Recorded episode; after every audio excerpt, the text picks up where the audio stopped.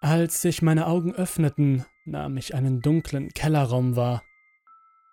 Noch benommen schaute ich mich um und sah, dass der Raum nur noch von einer flackernden Glühbirne beleuchtet wurde. Dann schaute ich auf mich herab und wurde schlagartig hellwach. Ich befand mich auf einer Liege und meine Arme und Beine waren mit Lederriemen gefesselt. Was war hier los? Wer hat mich hierher gebracht?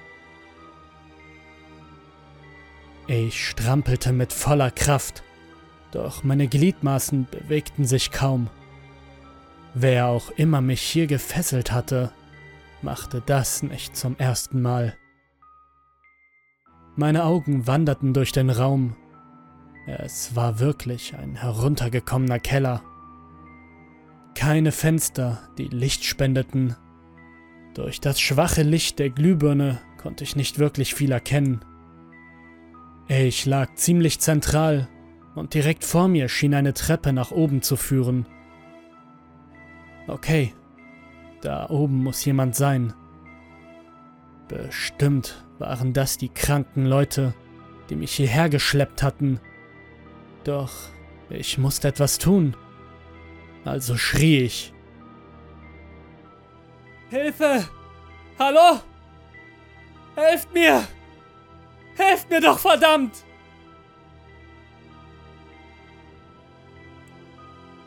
Nach einem Moment der Stille hörte ich tatsächlich etwas. Es.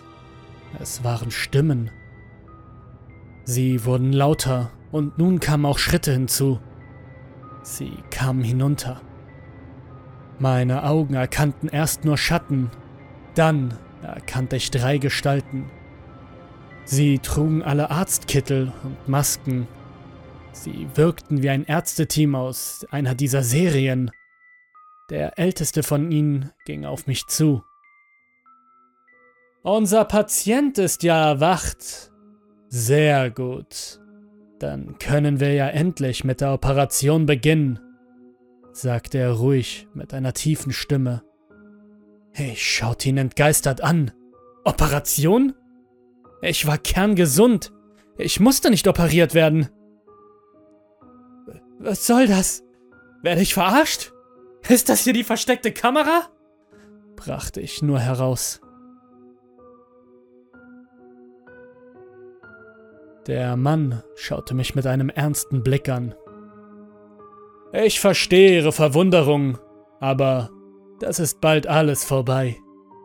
Wir fangen direkt an zu operieren. Es wurde ohne Narkose vereinbart. Da wollte sie wohl jemand etwas ärgern, sagte der Mann schon fast fröhlich. Mir wurde schlecht. Das, das war kein Witz. Die anderen beiden Gestalten, die sich im Hintergrund hielten, kamen nun nach vorne und breiteten auf einem kleinen Tisch neben mir Operationswerkzeug aus. Ich zitterte am gesamten Körper. Der Chef drehte sich zu seinen zwei Gehilfen auf und sprach Wir beginnen mit seinem Arm. Es müssen alle entfernt werden. Die beiden nickten und zogen ein Skalpell hervor. Er setzte es an meinem linken Arm an und schnitt ihn auf. Ich schrie. Es tat höllisch weh. Dann zog der Gehilfe Handschuhe an und steckte seine Hand in meinen offenen Arm. Ich nahm es hin, da es auf mich nicht mehr real wirkte. Dann holte er etwas heraus. Es war metallisch und klein. Eine Schraube? Wie kommt denn eine Schraube in meinen Arm? Das, das war nicht möglich. Nicht logisch zu erklären. Er griff erneut in meinen Arm und holte nun gleich drei Schrauben heraus. Alle waren sie blutverschmiert. Sie kamen tatsächlich aus meinem Körper. Ich begann zu weinen, wie ein kleiner Junge weinte ich bitterliche Tränen. Dann holte der Mann nur noch eine Schraube aus meinem Arm. Der Chef beugte sich zu mir. So, das hätten wir. Wir nähen jetzt den Arm wieder zu. Ich atmete aus und schöpfte ein wenig Hoffnung.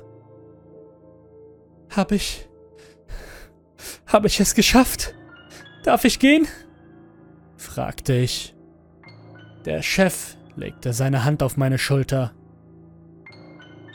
Schön wäre es, mein Junge, doch jetzt ist Ihr Kopf dran. Der Gehilfe griff nach der Säge.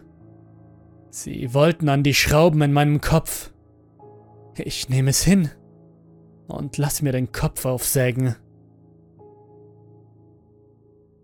Wenigstens sind danach die Schrauben aus meinem Körper verschwunden.